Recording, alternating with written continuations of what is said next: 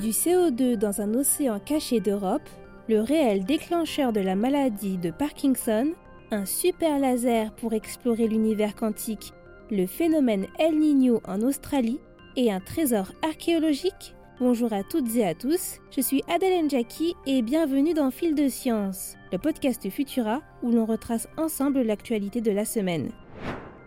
James Webb serait peut-être à l'origine d'une nouvelle découverte et pas n'importe laquelle. Deux études indépendantes utilisant les récentes observations du télescope spatial suggèrent que le dioxyde de carbone détecté sur Europe, une lune de Jupiter, proviendrait d'un océan caché pouvant potentiellement abriter la vie. Une trouvaille qui, si elle est correcte, pourrait également nous en apprendre davantage sur la naissance de la biosinature sur notre propre planète, des scientifiques étant convaincus que du sel se trouve dans cette eau, une caractéristique idéale pour abriter des biosignatures dans notre système solaire.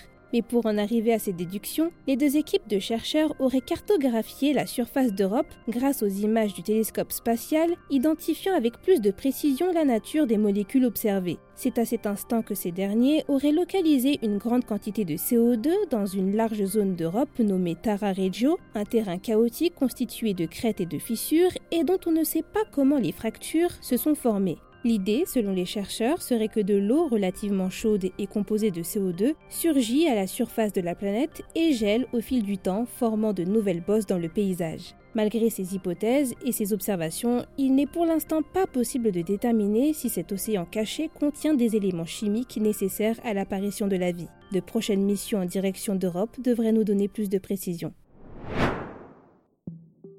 Une étude qui vient d'être publiée remet en question tout ce que l'on pensait sur l'origine de la maladie de Parkinson. D'après des chercheurs de l'université de Northwestern aux États-Unis, ce trouble ne se déclencherait pas par la dégénérescence des neurones, mais plutôt par un dysfonctionnement de leurs synapses, de toutes petites interstices par lesquelles un neurone envoie un signal à un autre. Et plus intéressant encore, ils auraient aussi découvert un dysfonctionnement de ces synapses peu de temps avant la mort neuronale d'une personne atteinte de ce trouble. Une trouvaille qui pourrait totalement bouleverser la prise en charge thérapeutique de cette maladie, affectant 1 à 2% de la population mondiale. Pour en savoir plus sur l'origine de cette neurodégénérescence, les auteurs de cette étude se seraient penchés sur des neurones mésencéphaliques humains atteints de la maladie de Parkinson et auraient alors découvert que les synapses dopaminergiques ne fonctionneraient pas correctement dans différentes formes génétiques de la pathologie. Voilà ce qui pourrait être un énorme pas en avant contre la maladie de Parkinson.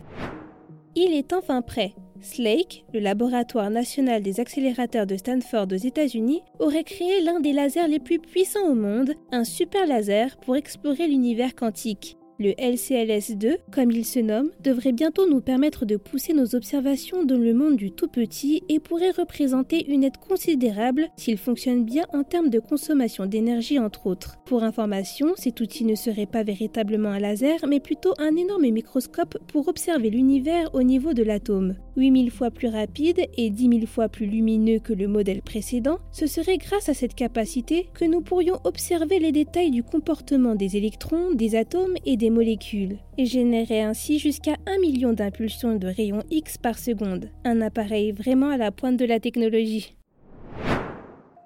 Précipitations, températures extrêmes et feux de forêt Alors que l'hiver touche à sa fin en Australie, l'État situé en Océanie serait déjà en surchauffe. La cause, d'après toutes les agences météo dans le monde, serait un nouveau phénomène El Niño. Situé en océan Pacifique, cet événement climatique pourrait, d'après certaines estimations, impacter l'Australie au moins jusqu'à la fin de l'été de l'hémisphère sud. Une situation inquiétante qui rappelle le contexte dans lequel des mégafeux ont ravagé des hectares de terre il y a 4 ans sur le territoire australien. Depuis quelques jours, l'île connaîtrait une vague de chaleur intense faisant tomber tous les records les uns après les autres. En Nouvelle-Galles du Sud par exemple, le mercure serait monté jusqu'à 22,1 degrés Celsius, faisant connaître au pays sa nuit du mois de septembre le plus chaud jamais enregistré. D'après les climatologues, cet El Niño devrait être très rude en raison de son emplacement dans le centre du Pacifique, ce qui augmenterait le risque de sécheresse sur l'Australie. Mais pour le moment, les experts affirment que la situation n'est pour l'heure pas aussi critique qu'il y a 4 ans. Décidément, le phénomène El Niño n'aura pas dit son dernier mot.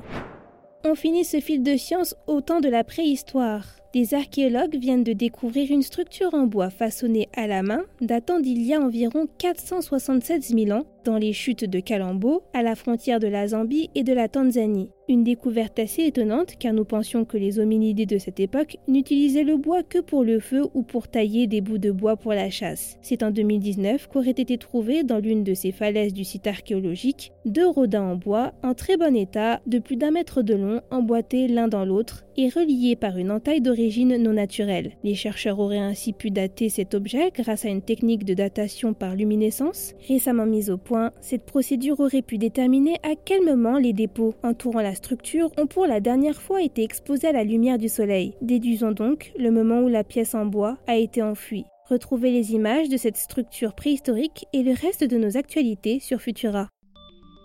C'est tout pour cette semaine. Si vous nous écoutez sur les applications audio, pensez à vous abonner pour nous retrouver toutes les semaines et à nous laisser une note et un commentaire pour soutenir notre travail. Cette semaine, je vous invite à découvrir notre dernier épisode de Jeune Pousse dans lequel Thibaut Caudron accueille Guillaume Legrand, cofondateur et président de Tout, une start-up militante pour le retour du bateau à voile, pour parler d'écologie maritime. Quant à moi, il ne me reste plus qu'à vous souhaiter un excellent week-end. À la semaine prochaine!